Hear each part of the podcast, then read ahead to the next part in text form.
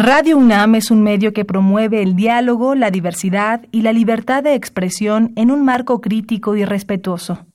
Los comentarios expresados a lo largo de su programación reflejan la opinión de quien los emite, mas no de la radiodifusora.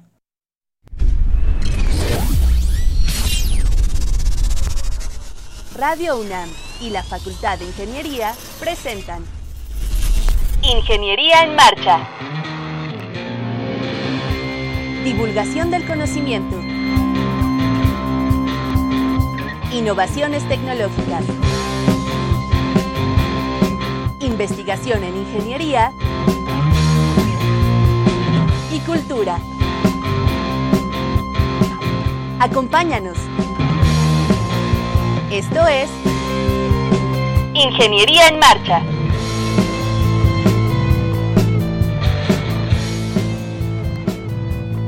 Amigos, muy buenas tardes, qué bueno que nos sintonizan.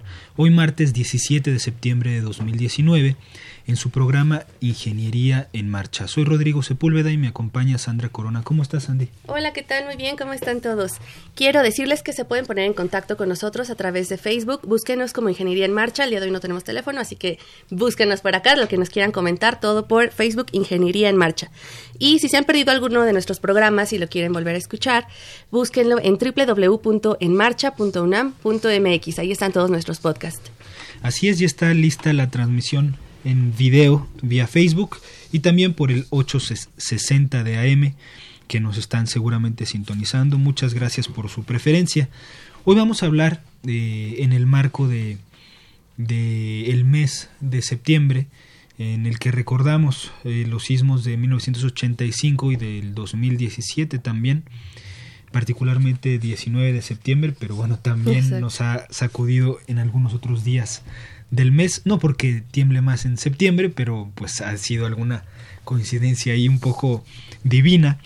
Eh, vamos a tener eh, tres, tres, expertos en el área, el, el, programa va a estar muy interesante, vamos a ver desde el punto de vista geológico, geofísico, desde el punto de vista de ingeniería, de la ingeniería civil. Entonces el programa va a estar muy interesante. Les invitamos a que nos, a que nos acompañen, a que nos hagan sus preguntas, háganlo vía Facebook. Aquí casi casi en tiempo real Sandra nos va a hacer favor de, de pasárselas a los invitados, entonces participen, por favor, también tenemos una sorpresa por ahí, un regalito. Entonces el programa va a estar muy bueno, no se vayan, acompáñenos. Estás en Ingeniería en Marcha. El programa radiofónico de la Facultad de Ingeniería. Si deseas escuchar el podcast del día de hoy y los de programas anteriores o descargar el manual de autoconstrucción, entra a nuestra página www.enmarcha.unam.mx.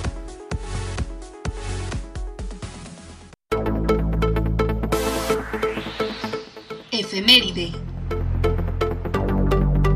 El 18 de septiembre de 1947 se crea la Agencia Central de Inteligencia, CIA por sus siglas en inglés, una de las principales agencias del gobierno federal de los Estados Unidos. Entre sus principales actividades está el recabar información sobre gobiernos extranjeros, corporaciones e individuos con el fin de proporcionar una evaluación nacional de inteligencia de seguridad.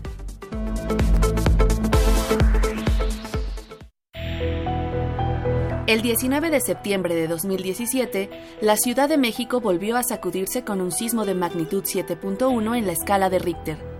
Su epicentro se localizó al sureste de Axochiapan, en el estado de Morelos.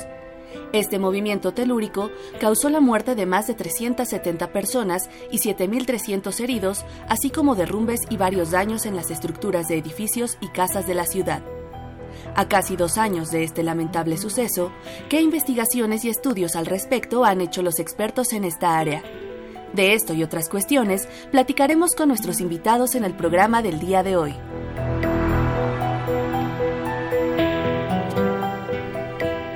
Así es, eh, queridos escuchas, el, en esta semana se vuelve a conmemorar otro aniversario pues de esta fecha que, que simbró pues no solo físicamente a nuestro país sino a cada uno de nosotros. Eh, tenemos ahorita como invitado en cabina al ingeniero José Luis Esquivel Ávila. ¿cómo estás José Luis? bienvenido. Muy bien muchas gracias por invitarme otra vez aquí con mucho gusto. Qué bueno que nos acompañas. Vamos a hablar un poco pues de las experiencias, de lo que hemos adquirido, eh, de lo que nos han enseñado, ¿no? Estas tremendas sacudidas que ha vivido el país. Es un país sísmico. Estamos entre placas, ¿no? Literalmente. Y pues con el paso del tiempo, a pesar de que eh, la ingeniería sabe un poco más de cómo eh, adaptarse o enfrentar estos movimientos, pues nos falta mucho, ¿no? Por aprender. Claro. Eh, lo primero que tenemos que platicar, lo más importante es la cultura sísmica. Nosotros somos un país que pues, estamos en una zona sísmica y todavía, aún después de todos estos sismos que nos han pasado, no sabemos realmente qué hacer en el momento exacto. Los simulacros nos han enseñado nos han este, puesto. Pero yo hago un ejemplo como, no sé si se acuerdan del cinturón de seguridad. El cinturón de seguridad antes, cuando, hace muchos años, ustedes no habían nacido a lo mejor, no se usaba. Pero después hubo necesidad de usarlo porque si no era infracción. Sí. Entonces ahora en automático nos ponemos el cinturón de seguridad cuando subimos a un auto. Sí. Así debemos de actuar nosotros en un sismo. Debemos de actuar sabiendo qué vamos a hacer en el momento, sin automático. en automático, sin apanicarnos. O sea, eh, dice, no empujo, no viendo, todo lo que dice en la primera, sí, pero yo he tenido experiencias ahora con el sismo del 17, el 19 de septiembre del 17, en donde fui a varias escuelas en donde hicieron el, habían hecho el simulacro horas antes del sismo y eh, después en el sismo, en la ocurrencia del sismo, hubo muchos niños que se que se empujaron, que se cayeron, porque todos se fueron por la misma escalera o todos no supieron qué hacer. Sí se apanicaron. Entonces, nosotros debemos actuar casi en automático. Y estos, estos sismos, estos simulacros, perdón, deben de hacerse más frecuentemente, no tan esporádicamente. Y tomarlos muy en serio. Porque luego la gente, yo he visto, digo, no es que quiera yo balconer a nadie, pero he visto luego a los muchachos ahí, estudiantes, este, acostados en las bancas cuando están este, aprovechando, sí, el simulacro. No, el simulacro es para que nosotros llevemos esa cultura sísmica. En Japón, por ejemplo, tenemos la administración de la prevención muy este muy avanzada, muy a la vanguardia. Allá desde niños se les enseña a los niños cómo comportarse, qué hacer y ellos tienen muy arraigado porque allá pues los sismos son muy frecuentes, ¿no? Bueno, entonces es una de las cosas que debemos tener en cuenta y va a haber un simulacro este 19 de septiembre eh, en conmemoración eh, se, se, se va en conmemoración de un sismo que fue el 27 de marzo de 1787, si no mal recuerdo, eh, de magnitud 8.6. Claro, eso se infiere, porque en, esos, en esa época no había instrumentación, pero se, se dice, ¿verdad? Se, se, se dice que se va a, utilizar ese sismo como referencia. como referencia el 28 de marzo de 1787. Eh, pero creo que me equivoqué en las fechas, ¿verdad?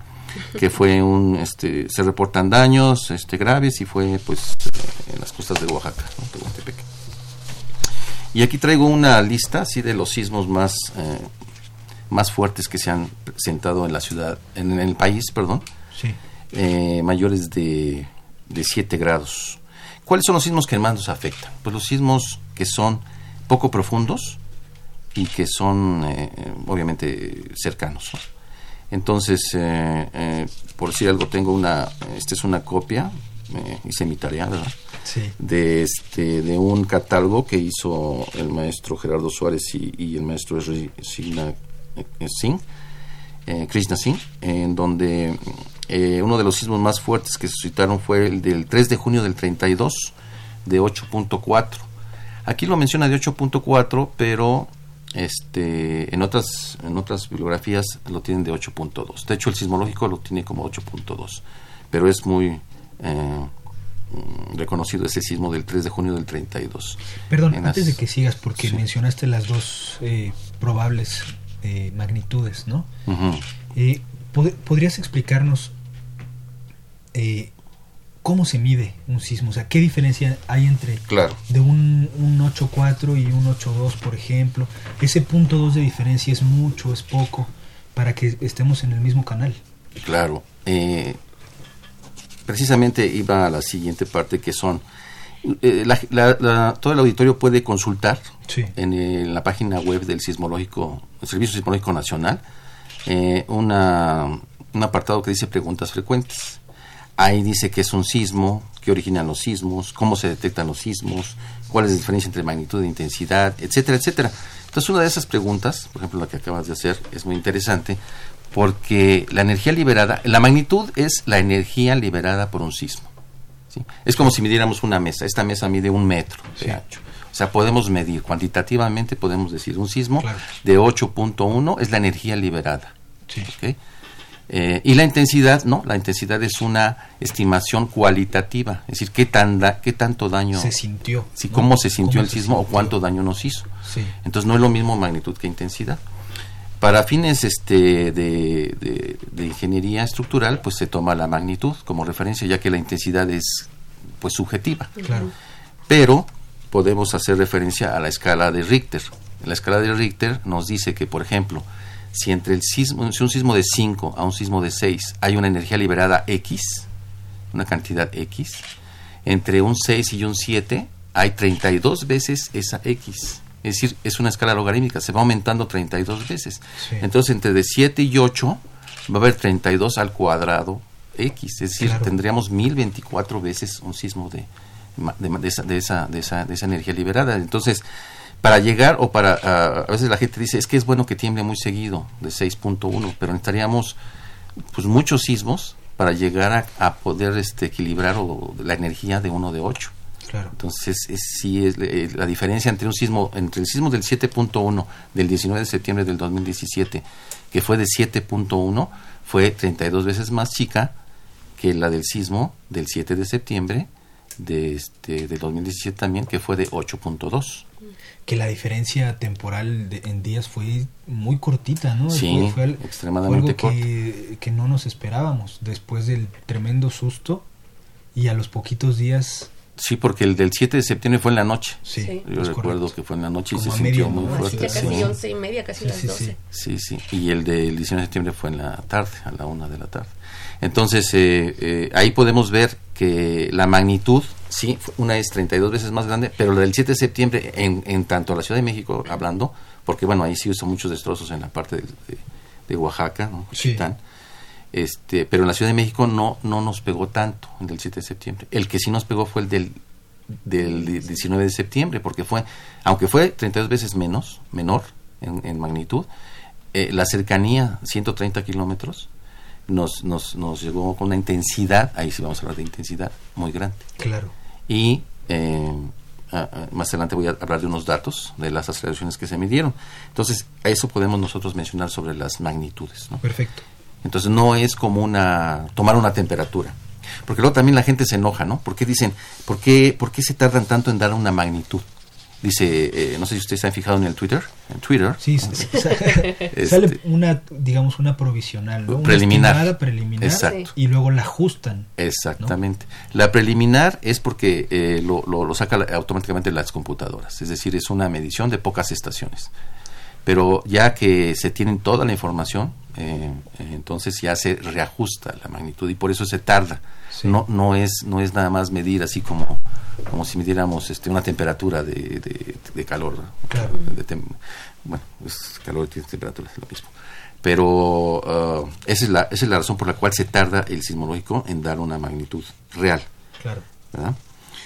En cuanto a... Eh, a veces muchos, muchos preguntan qué es un movimiento trepidatorio y, qué es un movimiento oscilatorio. Bueno, los dos movimientos se presentan en los sismos.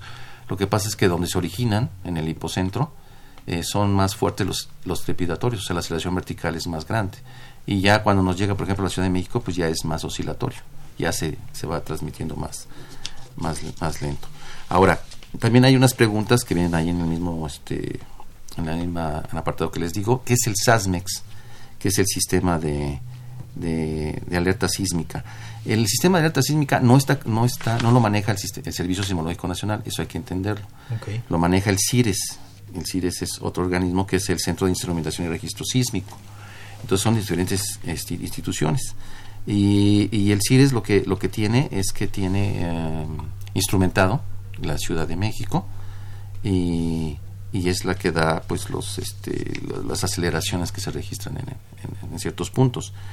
El sismológico, pues nada más se, se mantiene en dar las magnitudes. Oiga, ingeniero. Sí. Y justamente a partir de este último sismo, ha habido, bueno, desde el 85 hubo muchos cambios con las normativas de construcción en la ciudad, nos cambiaron el contexto, la manera de hacer las cosas. Ah, después de este sismo de hace dos años, ¿hubo un cambio también? Por supuesto, este, la, dicen algunas personas que los reglamentos se han vuelto más estrictos, pero yo no diría la palabra se han adecuado es correcto. a lo que tenemos a, lo, que, hemos vivido sí. De, hecho les puedo mencionar que en 1985 el ingeniero Enrique del Valle Calderón en paz descanse fue director de la Facultad de Ingeniería ya había propuesto eh, aumentar los coeficientes sísmicos nada más que pues por, alguna política de que yo que iba a salir muy caro el, la construcción no se no se aumentaron tanto. Pero ya se tenía considerado aumentar los coeficientes sísmicos. Ahorita en la actualidad este, eh, tenemos un, cambio, los cambios más importantes es precisamente en, la estimación de esos coeficientes sísmicos. Por decirles algo, les voy a decir un número.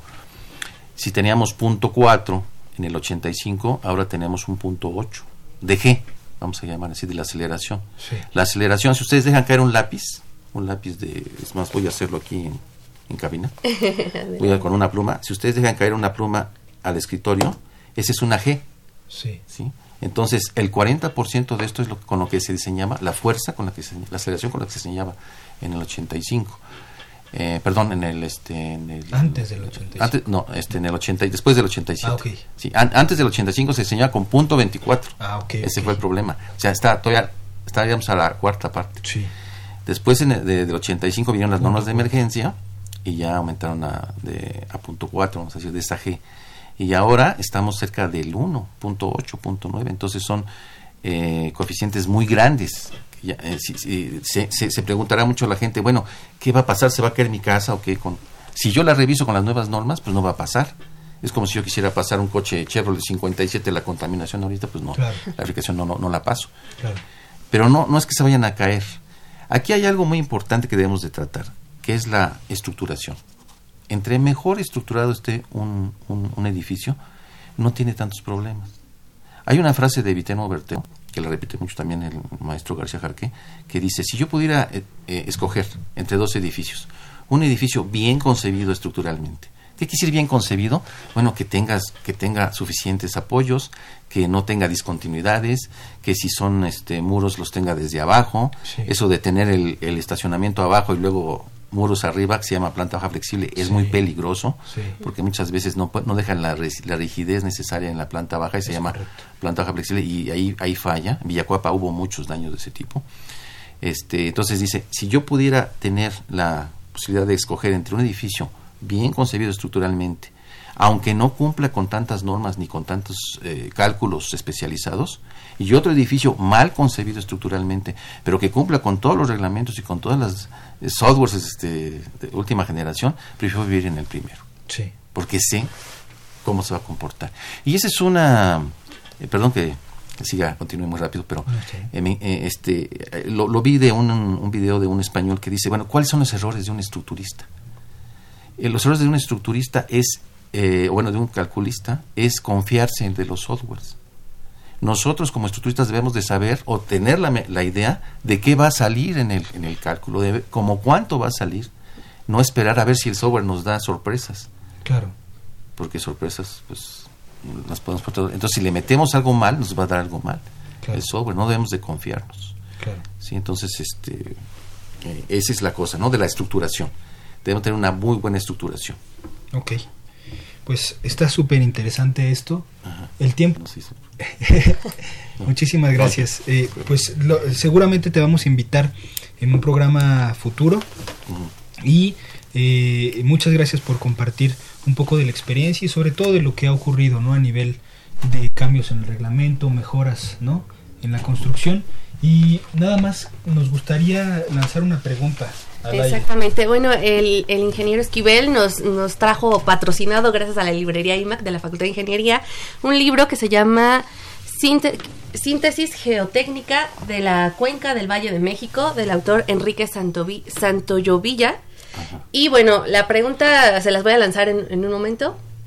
ok. no vamos a cambiar la pregunta. Ah, bueno, a porque ver, ya nos dio tiempo de, de- de dar este, las aceleraciones o los datos técnicos. Sí. Eh, vamos a preguntar nada más qué es magnitud y qué es intensidad de un sismo. Perfecto. ¿no? Con Perfecto. eso. El primero que lo conteste correctamente vía Facebook. Exacto, que nos manden mensaje directo. ¿Y con qué a escala se mide?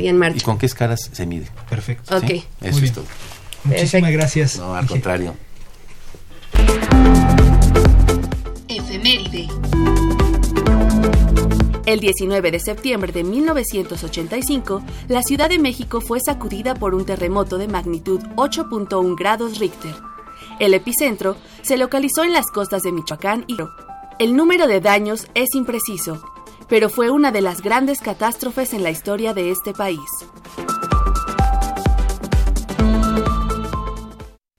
Estás en Ingeniería en Marcha. El programa radiofónico de la Facultad de Ingeniería. Si deseas escuchar el podcast del día de hoy y los de programas anteriores o descargar el manual de autoconstrucción, entra a nuestra página www.enmarcha.unam.mx.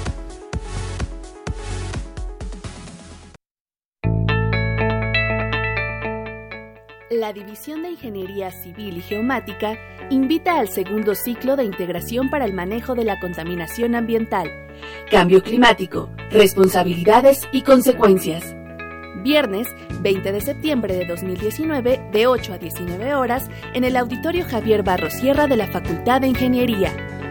Mayores informes en Facebook, Simca UNAM, C-I-M-C-A UNAM y Twitter, SimcaFi, C-I-M-C-A-F-I.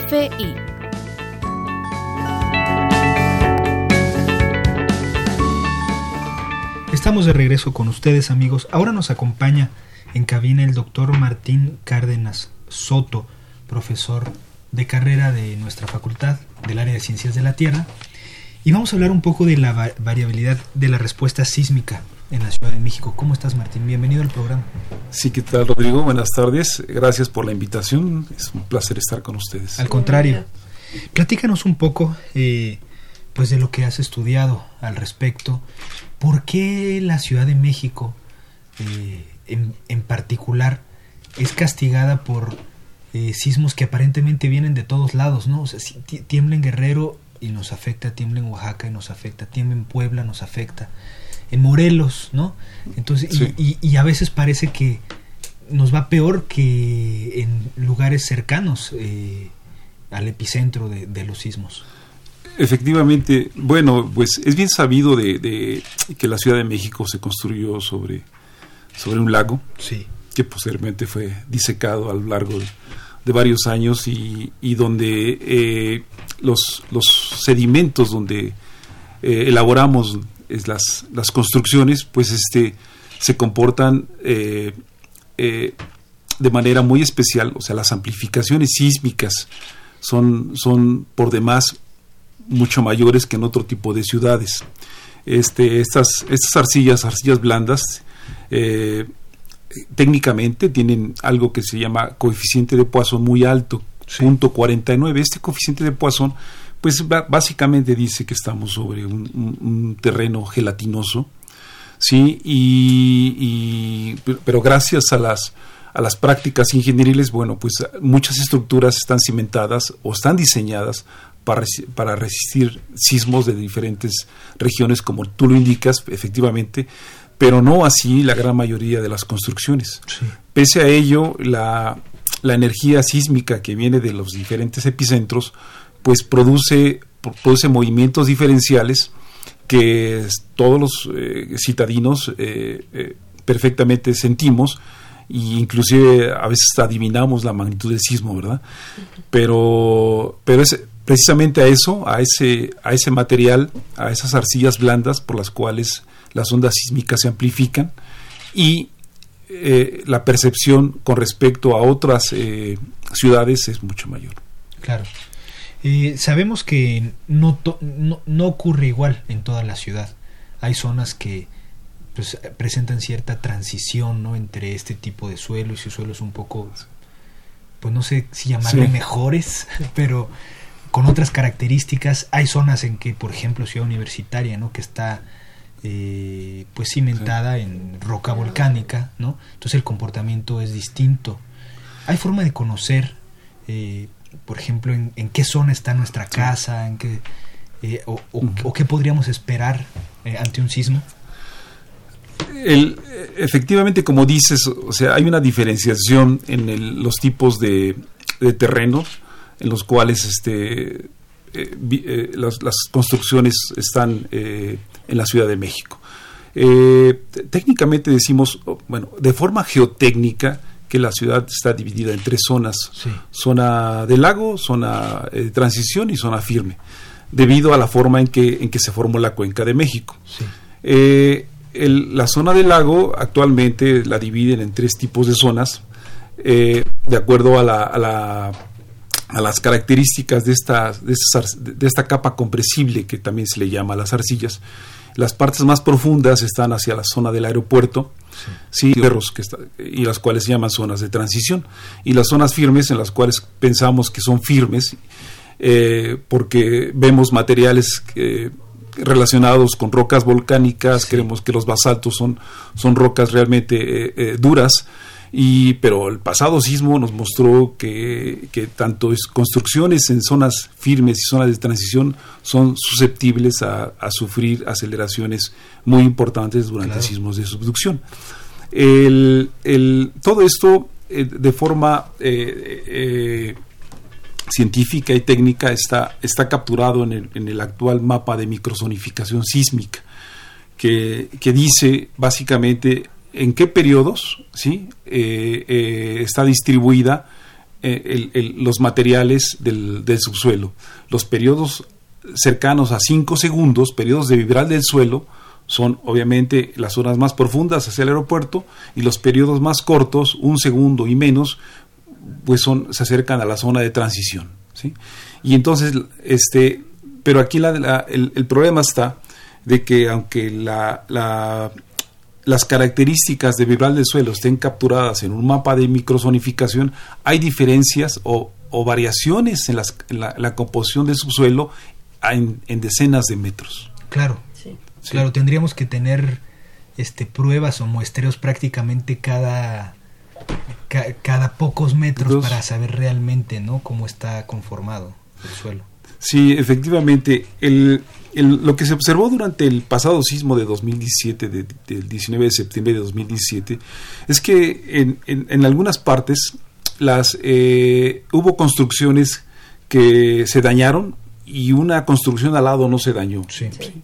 Eh, lo mismo sucedió donde no había construcciones y, y, es lo que se ha observado y es parte del proyecto y, y de la investigación que realizamos en, en la Facultad de Ingeniería.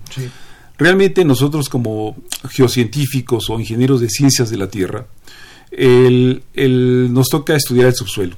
Eh, no nos metemos mucho con las estructuras porque no es nuestra área, pero desde el punto de vista de, la superficie del terreno hacia abajo, creemos que podemos hacer contribuciones importantes a, este fenómeno que, que, realmente pues, se necesita atacar con varias disciplinas. Sí, en, la, en, el, en, la, en, el, Departamento de Ciencias de la, de la Tierra, sí, en la División de Ingeniería de Ciencias de la Tierra está el Departamento de Geofísica, al cual pertenezco, y somos un grupo multidisciplinario que aplicamos diferentes técnicas geofísicas para estudiar el subsuelo en los primeros metros 20, 30 metros de profundidad. Entonces lo que hacemos es encontrar eh, eh, o elaborar modelos tridimensionales de las variaciones de las propiedades del subsuelo. En mi caso particular, lo que hacemos es encontrar cómo varían las, las, velocidades de corte del subsuelo si en pocas decenas de metros. Ya tenemos eh, unos años desarrollando una técnica que le llamamos tomografía de interferometría sísmica, que está basada únicamente en el registro del ruido sísmico y con ello elaboramos modelos tridimensionales del subsuelo con o sin estructuras encima. ¿sí? ¿Y esto qué nos permite hacer? Pues ver cómo varía la, ese tipo, las velocidades de corte, que es un insumo en el cual se basan ciertas eh, normas de diseño. Si pudiéramos eh, realizar estudios eh, en, las zonas en las cuales se han presentado este, un colapso sí, un edificio no, ¿sí? este, veríamos probablemente que hay una variabilidad en la estructura del subsuelo, la cual creemos que debe ser tomada en cuenta. ya, ya, ya, ya, la, ya la variabilidad es tomada por el mapa de microzonificación, pero es una escala muy muy grande con respecto a decenas de metros, ¿no? Claro. Sí, y entonces este eh, lo que observamos en Ciudad Universitaria durante el sismo de de, de, mil, eh, 2017. de 2017 es que el, por una parte pues tenemos una un construimos durante en las coladas del de Chitl, sí, de, este volcán pero realmente muchos de los terrenos en los cuales se, se desplantaron ciertas construcciones pues fueron fueron saneados sí eh, eh, de, cierta forma y actualmente a más de 50 años de la construcción de Ciudad Universitaria, realmente no, sabemos cuáles son las condiciones reales del subsuelo. Creemos que, debemos que llevar nuestros estudios hacia, hacia sitios muy locales, enfáticos, para ver cómo la variabilidad de lo que eh, era mi, tema, pues puede, puede ser un factor adicional que se debe tomar en cuenta ante en estudios futuros. Claro. Eh, justo hace dos años, eh, en, finalizando el programa, estábamos entrevistando a la doctora Scioli y, y estábamos hablando un poco del 85 y otros aspectos y finalizando el programa nos pegó aquí, eh, en las instalaciones de Radio UNAM, el, el sismo. Y algo que sí se percibió, se sintió diferente. Hablábamos hace unos minutos fuera del aire que pues estuvo muy cercano, ¿no? Estuvo en Morelos, fue un poco distinto a lo que estamos acostumbrados, que nos llega desde la costa, ¿no? Del Pacífico, y el epicentro estuvo muy cercano. Eso fue atípico, es decir, eh, ¿qué tanto se presentan sismos de esta magnitud de más de siete en el interior de la República eh, y que nos peguen aquí en la ciudad? Eh, bueno, este, en forma general sí es atípico. Sí pero para la comunidad científica ya se tienen diferentes sismos reportados a lo largo de una franja, en la cual este, esos sismos llamados intraplaca eh, se, han producido. Eh, no recuerdo bien, no hay un periodo de recurrencia, pero a veces manejan 70 años, 60, 80 años de recurrencia. Ocurre un sismo a lo largo de esta franja hacia adentro del el continente, alejado de la zona llamada de subducción, sí. que tiene características diferentes de, cómo se produce. Eh, la cercanía de ese, de, ese sismo, eh, pues este, fue parte de la, de la, del, movimiento observado en, ese entonces en la Ciudad de México. Eh, aceleraciones mayores que las registradas durante el sismo del 85 eh, esas aceleraciones eh, producidas en un rango de frecuencias diferentes que las producidas en 1985 y es claro que, que, las edificaciones eh, con frecuencias muy cercanas a las o sea, con frecuencias de vibración de las estructuras cercanas a las, a las frecuencias del movimiento que llamamos nosotros incidente, pues este iba, iba, iba a tener desplazamientos mayores. Claro. ¿sí? Eh, es, es, un fenómeno eh, ya ampliamente estudiado por, por, la comunidad este, de estructurista, eh, los ingenieros sísmicos, sí, que ya está bien establecido. Pero este, aunque sea típico, el fenómeno, como dices, pues este realmente van a seguir ocurriendo. O sea, no, no, la historia lo dice, ¿no? O sea, este, ya tenemos registrados más de ocho sismos de ese tipo, no recuerdo cuántos, pero están registrados perfectamente y, documentados. ¿no? Esto, Sí, quería preguntarle justo qué tiene, bueno, cómo esto afecta el, concepto de interacción suelo-estructura, interacción ciudad-suelo-ciudad. Ah, muy bien, qué bueno que me, preguntas. E, esa parte es, otra línea de, trabajo en el proyecto que, estamos realizando, de la, financiado por Degapa Papi. Este, el, esta variabilidad del movimiento del subsuelo, que de la que estaba comentando hace un momento, también se produce de la superficie hacia arriba. Tenemos una, una un parque inmobiliario realmente eh, extraordinario, ¿sí? dada la densidad de, de, población que existe en el Valle de México. Y, y, tenemos eh, y edificios altos, edificios medianos y conjuntos de edificios en los cuales eh, todos se mueven, todos vibran al paso de las ondas. Y entonces existe algo, un fenómeno ya estudiado en ingeniería civil que se llama interacción suelo-estructura, que es cuando, que es cuando la, la, frecuencia del edificio está próxima a la frecuencia del suelo, sí, y se pueden producir desplazamientos este, extraordinarios eh, al paso de un sismo. Sí, pero también el, el fenómeno este, ha sido estudiado en el, en el, sentido de que esta interacción, que los edificios al vibrar producen ondas que se regresan al subsuelo. Sí, entonces es, esta, esta retroalimentación de ondas hacia el subsuelo es otro fenómeno que ya se ha venido estudiando y que, y que queremos continuar estudiando. Yo lo había estudiado hace quizá 20 años en mi eh, proyecto doctoral eh, no, lo he no lo he vuelto a, tomar, pero en otros países eh, eh, ya se está tomando o ya se ha tomado, se han hecho modelaciones especiales, en México también ya se han, se han hecho algunas, para ver de los edificios con el suelo y cómo la energía que, se, que regresa hacia el suelo puede afectar a otras construcciones. Que, son vecinas, ¿no? Que son vecinas, sí. Este, el, el, fenómeno se llama interacción suelo-estructura y ya se escala a, fenómenos de interacción suelo, eh, suelo. Sí. Entonces, este, parte de, de, mi línea de investigación, eh, dado los, los, los, datos que contamos de diferentes sismos, está enfocado a, a, ver nuevamente las pistas que nos den más indicios de qué, tan, eh, qué tanto contribuye este fenómeno al movimiento sísmico. Claro. ¿Qué tan lejos estamos de tener un mapa eh, de, de, esta variabilidad puntual, ¿no? En la ciudad, ¿qué, se, ¿qué se necesitaría para poder saber cómo varía y poder tener mucho mayor información del subsuelo para que los ingenieros estructuristas pues tengan esa herramienta y poder diseñar con base en esto? Bueno, es, yo creo que estamos en camino de ello, o sea, después de los sismos de 85 se han hecho bastantes avances eh, entre las diferentes áreas. En la, en la, parte geotécnica se tienen ya eh, una cantidad eh, considerable de sondeos geotécnicos que muestran el comportamiento de esta capa compresible o de esta capa arcillosa. No basta únicamente con tenerlos, se tiene que además analizar zonas muy específicas, qué está sucediendo.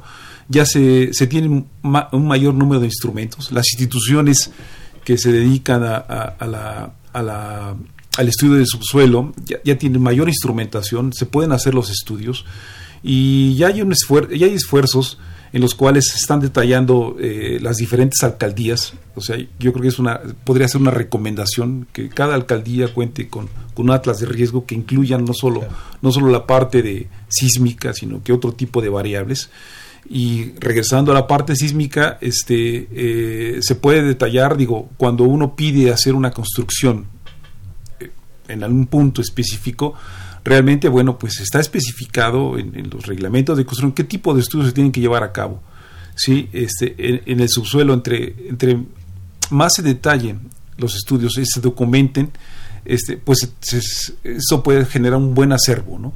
Eh, conjuntar todo eso es una tarea complicada pero pero quien decida tener estudios del subsuelo, dónde va a construir, los puede tener. O sea, este, los, los métodos geofísicos en los cuales nosotros desarrollamos, eh, bien se pueden aplicar, eh, eh, no son invasivos, no son destructivos, sí. Y, proporcionan este, este tema, esta variabilidad del subsuelo, no nada más en los métodos sísmicos, también desarrollamos técnicas de tomografía eléctrica para ver saturación del suelo, otros dos tipos de técnicas que también que tienen que ver para ver las, las, las, densidades, las densidades de los materiales, la presencia de cavernas, ¿sí? las condiciones de, estabilidad de taludes.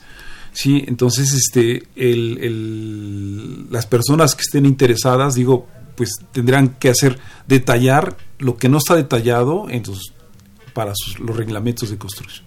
Muy bien. Martín, pues está muy interesante esto que están haciendo.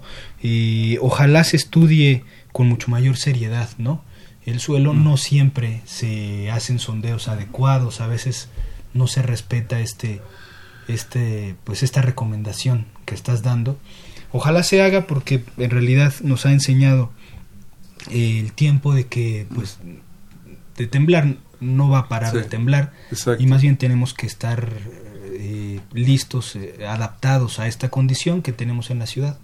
Muchas gracias por, por venir, no sé si quieras. Eh, No, bueno, pues este, agradecerles eh, la invitación, eh, de haberles manifestado qué es lo que estamos haciendo en la Facultad de Ingeniería, en la Sí, División de. Ciencias de la Tierra, y, y un grupo pequeño de, de- de Ingeniería Geofísica, donde está la carrera, sí, todos los alumnos a los cuales, este, bueno, pasan por nuestras manos o por nuestras, en las aulas, Sí. este, les, les, eh, les platicamos, bueno, más que platicar, les, les, los, les, les enseñamos qué estamos haciendo, todas Sí. las, esas técnicas están bien establecidas, pero actualmente, como en todas partes del mundo, yo creo que estamos a la vanguardia de los métodos que caracterizan el, el subsuelo para fines de construcción o para fines de diseño sísmico. perfecto, muchísimas gracias, el doctor Martín Cárdenas Soto.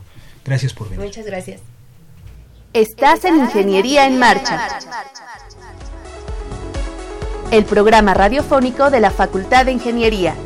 Si deseas escuchar el podcast del día de hoy y los de programas anteriores o descargar el manual de autoconstrucción, entra a nuestra página www.enmarcha.unam.mx.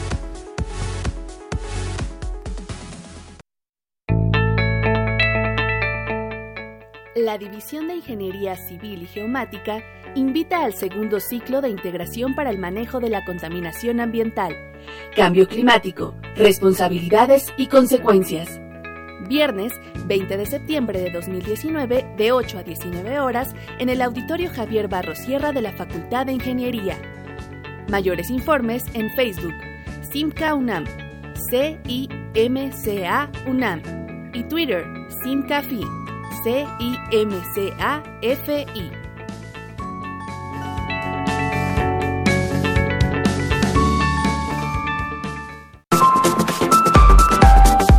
Efeméride. El 20 de septiembre de 1964 se inaugura el Museo de Arte Moderno, ubicado en las inmediaciones del bosque de Chapultepec.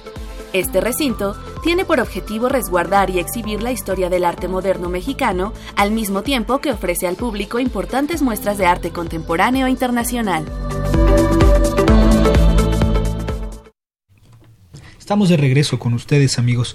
Nos acompaña ahora el doctor Darío Emanuel Solano Rojas. ¿Cómo estás, Darío? Bienvenido al programa. Hola, ¿qué tal? Muy bien, muchas gracias. Gracias por aceptar la invitación. Nos vas a hablar un poco en este mismo tema, en este mismo marco de la sismicidad en nuestro país y particularmente en nuestra ciudad, de la subsidencia y riesgos geológicos asociados a, a los sismos.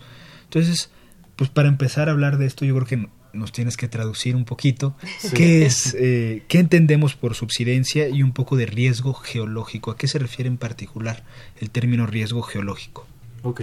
Am, pues eh, subsidencia se refiere al hundimiento del terreno. ¿no? Sí. Solo que el término hundimiento implica que hay un flujo de agua en las- hacia la superficie, como cuando se hunde un barco. Sí, Pero en este caso, bueno, es solamente eh, que el nivel del terreno baja con respecto a lo que estaba en el pasado. sí, Y eso es a lo que se conoce subsidencia. En el caso de la Ciudad de México, eso se, está provocado por el, la, la extracción de agua subterránea, la extracción de agua del acuífero. la sobreexplotación, ¿no? Exactamente, la sobreexplotación del acuífero. Sí, Y bueno, em, para estudiar subsidencia yo utilizo una técnica eh, que se llama INSAR, que significa interferometría de radar de apertura sintética.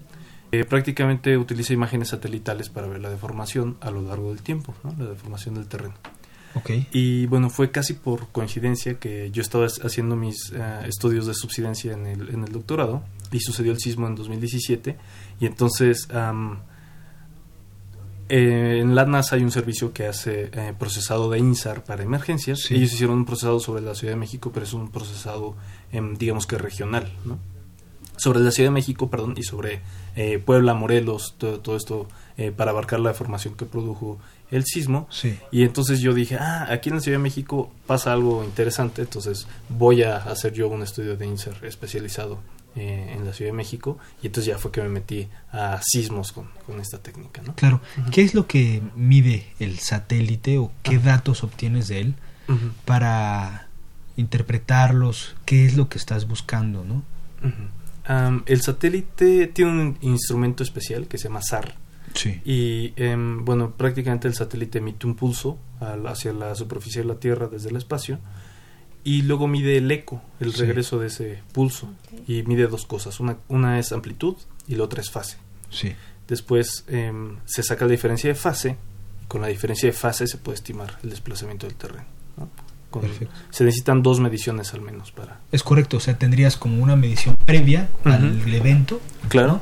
Y una posterior para tener esa diferencia. Exactamente, se necesitan dos al menos, pero si tienes más de dos, digamos tienes 20, entonces puedes hacer eh, ya una inversión de datos un poquito más, eh, más densa, ¿no? Claro. Y, y nos decías que podías ver con esto movimientos desde centímetros, o sea, una cosa mínima realmente. Sí, exactamente, puedes, puedes detectar hasta eh, menos de un centímetro. También depende de otros factores, ¿no? Depende de si hay eh, ruido eh, por diferentes fuentes, ¿no? Ruido en el instrumento, ruido por parte de la atmósfera, Sí. Ruido eh, porque algo cambió en el terreno, ¿no? Que no fue precisamente un desplazamiento, sino que las propiedades del terreno cambiaron, entonces ya eh, eso te, te va metiendo ruido poquito a poco, pero bueno, eh, hay correcciones, ¿no? Para, para corregir eso. ¿Y qué encontraste? Sí, ¿cómo- después qué- qué de viste? este, ¿Cómo se veía eso? después de este eh, de El este fenómeno. sismo que Sí. pues aquí se sintió, tú estabas a lo mejor lejos, pero aquí lo sentimos, Sí. Bastante fuerte. Eh, ¿Qué fue lo que encontraste?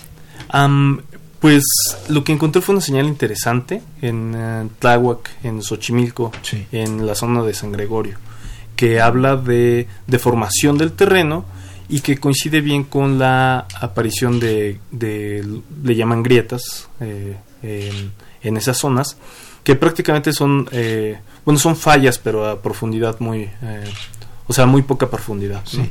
Y entonces ves que aparecen fallas, eh, lo ves en las fotos, en Facebook te metes y le das ahí Tláhuac eh, sismo y entonces te aparecen un montón de fotos que dice la gente, es que apareció una falla y me partió mi casa en dos, ¿no? Sí. Y entonces este aparecen, vas juntando como que los puntitos en donde aparece eso y lo comparas con el patrón de deformación que observas eh, con INSAR y dices, bueno, aquí hay una coincidencia y es algo que no se había observado antes, ¿no? Claro. Nada más que como necesitas que existan las mediciones de radar y aparte necesitas que pase un sismo para que puedas eh, hacer un análisis de este tipo, entonces em, digamos que eso es como algo nuevo, ¿no? Que, que estudié eh, en mi tesis de doctorado. Claro. Eh, te, ¿Tienes cierta, digamos, interferencia de, de las casas, de lo que está construido en, en la ciudad, encima del suelo, que es lo que estudias a final de cuentas, ¿no? Como, como geofísico. Eh, ¿Te estorba, digamos, la mancha urbana? No, de hecho, para hacer INSAR se necesita que am, exista un reflector de, de la energía electromagnética Sí. de regreso hacia el satélite, Sí. pero necesita rebotar dos veces. Es como un espejo, ¿no? Si nada más rebota eh, hacia, o sea, tú estás viendo un espejo que no está apuntando directamente hacia ti, entonces la luz hacia el espejo puede rebotar hacia otro lado. Eh, en este caso, si hay una persona este, cerca de ti, a lo mejor ves su reflejo, ¿no? En vez de Sí. ver tu propio reflejo. Sí. Pero si tienes dos espejos y que no están apuntados hacia ti, entonces ya puedes este hacer que la luz rebote de un espejo al otro y luego regrese a ti, ¿no? Claro. Entonces, eh, cuando hay casas, hay edificios y hay todo esto, hay ventanas, hay postes de luz, ya la energía electromagnética es capaz de regresar al satélite. Entonces, entonces es muy bueno que existan eh, casas y construcciones, ¿no? Claro. Para que puedas tener mediciones de este tipo. Si es terreno pelón, terreno baldío, pues no vas a tener eh, energía de regreso. Exactamente, no tienes reflectores. Ok. Ujú. Claro. ¿Y los riesgos geológicos, qué podemos entender por ellos? ¿Qué has estudiado al respecto? Bueno, eh, en términos de riesgo geológico es las, las condiciones que existen en el, en el medio natural más las ah, condiciones que tenemos como sociedad, ¿no? Para cómo emplazamos nuestros nuestras construcciones, nuestros edificios, nuestra infraestructura, entonces después cómo interactúan y cómo nos va a afectar, ¿no? Cuando pasa algo que es un proceso natural, por ejemplo, los sismos es un proceso natural, pero entonces estamos eh, construimos la ciudad, como ya platicaron los expertos en ah, los bloques anteriores, eh, construimos la ciudad en una zona que es muy susceptible a, a los sismos, entonces bueno, eh, es un evento natural, pero tenemos eh, nuestra sociedad construida encima de esta zona que es vulnerable y Sí. pues tenemos eh, después consecuencias, ¿no? Es estudiar esas interacciones, estudiar el medio natural, luego estudiar cómo afecta a la sociedad y todo esto, ¿no? Eh, Estos eh, desplazamientos o zonas de gran eh, cambio, digamos, en las mediciones del satélite que encontraste, ¿nos podrían ayudar para saber eh, para futuras, digamos, futuros eventos de este tipo, donde somos más vulnerables independientemente de lo que ya se sabe, ¿no? digamos, de las características del suelo y lo que se estudia de la superficie para abajo, tú estudias de lo que de cómo se comportó esa superficie, nos ayuda para saber dónde habría, digamos, potencial eh, de nuevos grandes desplazamientos o aparición de fallas, en fin. Sí, claro. Em, lo importante es tener una referencia. ¿no? Si tuviéramos, por ejemplo, una referencia de mediciones iguales con SAR del sismo del 85 y tuviéramos ahorita, diríamos, ah, mira, estas zonas se comportaron igual o esto es nuevo, esto apareció. ¿no? Entonces, eh, ahorita ya tenemos de inicio una referencia para poder comparar en el futuro ¿no? con, con otras ah, mediciones en el caso de que ocurriera otro sismo.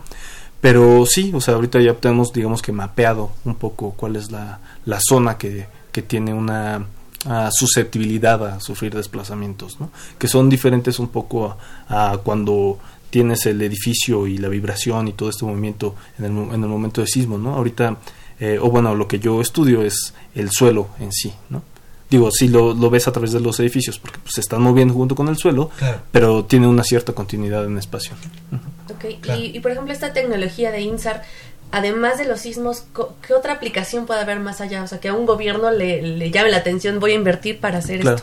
En el caso de la Ciudad de México, la subsidencia, ¿no? O sea, si has tomado la línea A del metro, pues este, te has dado cuenta a lo mejor que es como, como una montaña rusa chiquita, ¿no? como, que si te subes con tus primitos y los llevas ahí, hasta, se hasta se van divirtiendo, ¿no? Porque vas, vas brincando un poquito.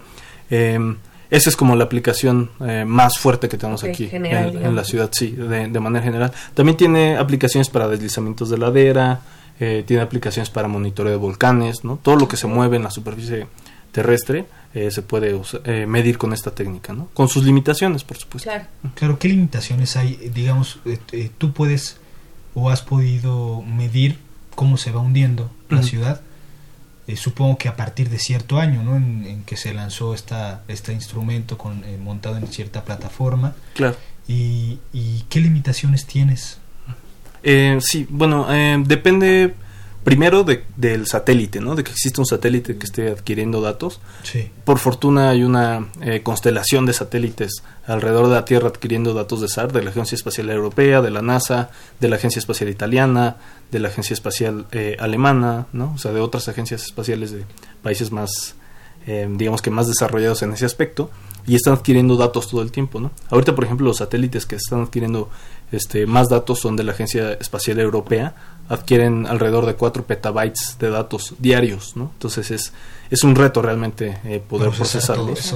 Exacto. Entonces esa es la, la primera limitación es que exista un satélite adquiriendo datos, la segunda em, en este tiempo es el poder de procesado. Afortunadamente en la UNAM contamos con supercómputo, con la supercomputadora que se llama MISLI, y ahí es en donde podemos hacer nosotros el procesado. Y después otros factores ¿no? que contribuyen al ruido, como eh, la atmósfera, la, bueno, sí, eh, la ionosfera, ¿no? que, pueden contribuir a, ruido en, en, la longitud de onda que trabajamos, que es de, microondas. ¿no? Sí. ¿Y qué han encontrado, eh, digamos, respecto a, la subsidencia de la ciudad? Em, pues en la Ciudad de México hemos encontrado tasas de eh, superiores a 35 centímetros por año, ¿no? en algunos lugares ya pegándole a los 40 centímetros por año. Em, en la zona de aeropuertos en donde hay, em, donde están las tasas de mayor hundimiento, pero en la zona de Chalco también, ¿no? O sea, son eh, tasas de 35 eh, centímetros por año y pues sí, o sea, la distribución espacial de la deformación no es no es homogénea, ¿no? Sino que, ese es uno de los principales problemas, ¿no? es uno de los principales problemas. Que, no se hunde parejo en la ciudad. Exactamente. Que por cierto estamos este, en pláticas con, con el metro para ver si eh, les podemos hacer a ellos accesible toda esta información, ¿no? Para planear su, mantenimiento. Claro. Exacto. Por redes sociales, Hugo Diego Cuadros pregunta que si se realizaron medidas en el sitio donde se construirá el nuevo aeropuerto internacional de la Ciudad de México. Ah, esa pregunta ya me la habían hecho apenas. Y este, sí, sí tenemos mediciones en esa zona, ¿no? ¿Cómo lo ves? la pregunta es, uh, ¿después del sismo? O sea, ¿por el sismo? O, bueno, actualmente yo me imagino que, que cómo ve para la construcción, el ah, futuro, ¿no? Este, donde iba a ser el nuevo aeropuerto, ¿no? Pues sí, bueno, y actualmente, no sé dónde. Ah, es que no, no es muy específico. A ver, Hugo, por favor. Me imagino que la pregunta va eh, dirigida hacia donde iba a ser el nuevo aeropuerto de la Ciudad de México. Sí, eh, en esa zona, pues es la zona que más se hunde, ¿no? En toda la ciudad. que tampoco se hunde parejo. Que tampoco se hunde parejo, ¿no? Y lo ves en el, en el aeropuerto actual, ¿no? Cuando despega el avión, pues igual vas haciendo así como... Vas, vas, rebotando. Sí, eh, y pues sí, es, es, es, la misma zona, ¿no? No cambia tan drásticamente, es más o menos el mismo comportamiento. Está bien interesante esto. Eh, ¿qué, qué, qué otro tipo de cosas? Sandra ya te preguntaba un poco, pero ¿qué otro tipo de estudios se pueden hacer eh, con esta técnica de, de, satélites, digamos, activos, ¿no? Que mandan una señal y nos la regresan. ¿Qué otra cosa se puede estudiar? Eh, por ejemplo, el monitoreo de volcanes es algo muy, muy, eh, que está tomando mucho auge, que desde siempre ha sido como lo, más interesante de esta técnica, ¿no? Porque, eh, por ejemplo, los volcanes en Ecuador, cuando van a hacer erupción, antes de hacer erupción tienen una deformación, ¿no? Ah, okay. Entonces tienen algo que se llama inflación, hace que la el cuerpo del volcán empiece a aumentar de volumen. Se hincha. Se hincha, exactamente. Y luego viene la erupción y se empieza a desinflar, se deshincha. Eh, y se ha usado mucho para las erupciones en Ecuador, para las erupciones en Hawái, ¿no? en, Sudamérica también. En el caso de los volcanes mexicanos es un poquito más difícil porque la topografía no ayuda, ¿no? La topografía tan abrupta de nuestros volcanes es un impedimento en este caso para, para hacer la, técnica, procesar los datos fácilmente. Eh, Hugo Diego nos dice, ¿por qué no se utiliza el término hundimiento en lugar de subsidencia, que es un anglicismo? Porque no se refiere a lo mismo, hundimiento, como lo decía, es como cuando se hunde un barco, ¿no? O sea, el barco se... se eh, pues sí, se sumerge exactamente, le empieza a entrar agua y, eso, es, eso es hundirse. Realmente. Queda cubierto. Sí, la subsidencia es un término muy específico que habla de disminución en el nivel eh, del terreno, ¿no? En el nivel topográfico del terreno asociado a la extracción de agua subterránea. Es un término muy específico. Sí, Pero claro, ¿no?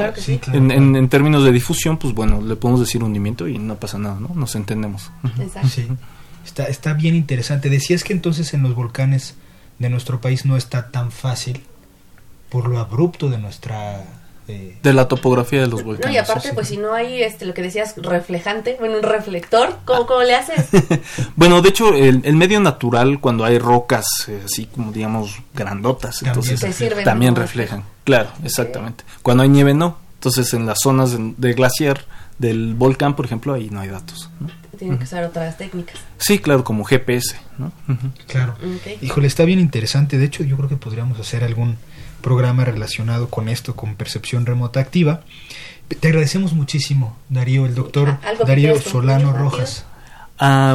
Eh, estén preparados, ¿no? Que, es lo que le digo siempre a mi familia, con esto de los sismos, los, volcanes, con todo lo de riesgo geológico. Estén preparados, sepan qué es lo que está pasando a sus alrededores, participen en los simulacros y eso es lo, mejor que pueden hacer, ¿no? Y insistir que los sismos no se pueden predecir, ¿no? Ni con estas técnicas. Claro, diga quien diga. Exactamente. No, hagan caso a los programas de, YouTube y, esas cosas, ¿no? Sí, así es. Pues muchísimas gracias, eh, doctor Darío Solano.